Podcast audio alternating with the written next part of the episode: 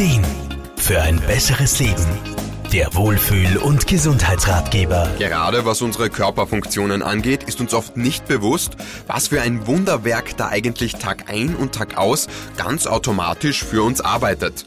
Meistens nehmen wir es erst wahr, wenn etwas aus den Fugen gerät. Oft dann auch zu spät. Aber damit das nicht passiert, sollten wir unsere Wahrnehmung schärfen. Und deshalb haben wir Physiotherapeut Wolfgang Brunner-Frumann nach einem unserer wichtigsten Organe gefragt dem Herzen. Das Herz ist das zentrale Organ in unserem Körper. Ohne Pause pumpt es Blut durch unseren Körper, vom Beginn unseres Lebens bis zum Tod.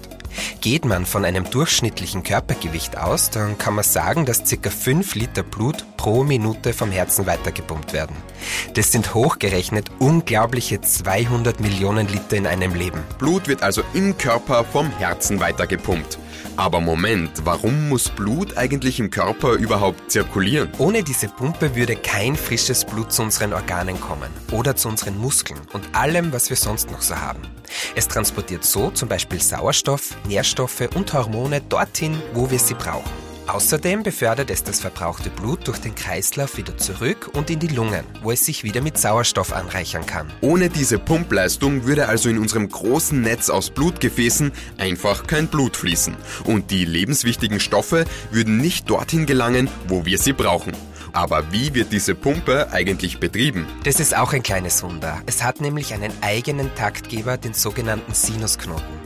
Den kann man sich vorstellen wie einen natürlichen Schrittmacher, der elektrische Impulse abgibt, wodurch sich dann Herzmuskelzellen zusammenziehen. Beim Blutdruckmessen sind wir ja immer wieder mit zwei Werten konfrontiert, dem systolischen und dem diastolischen Blutdruck. Und auch das hat etwas mit der Arbeit zu tun, die unser Herz leistet. Wolfgang Brunner-Frumann. Die Systole ist die Auswurfphase. Da ziehen sich die Herzkammern zusammen und die pumpen das Blut so aus dem Herzen raus. Die Diastole hingegen ist die Füllungsphase. Da entspannen sich die Herzkammern dann, damit Blut aus den Vorhöfen wieder in die Kammern fließt und sich die wieder füllen können. Was einfach klingt, ist ein unglaublich fein abgestimmter und hochkomplexer Vorgang. Und natürlich sollten wir alles dafür tun, unseren Ausdauer-Weltmeister namens Herz gesund und fit zu halten. Ausreichend Bewegung, eine ausgewogene Ernährung, ja nicht zu rauchen und regelmäßige Voruntersuchungen, die sind da wirklich ganz, ganz wichtige Basics.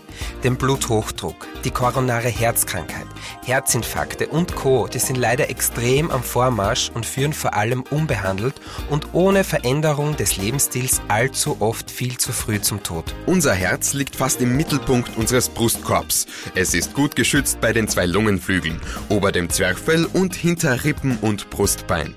Nicht umsonst hat es in der Mythologie und in Geschichten einen unglaublich großen Stellenwert.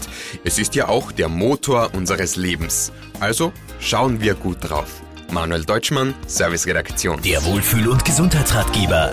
Jede Woche neu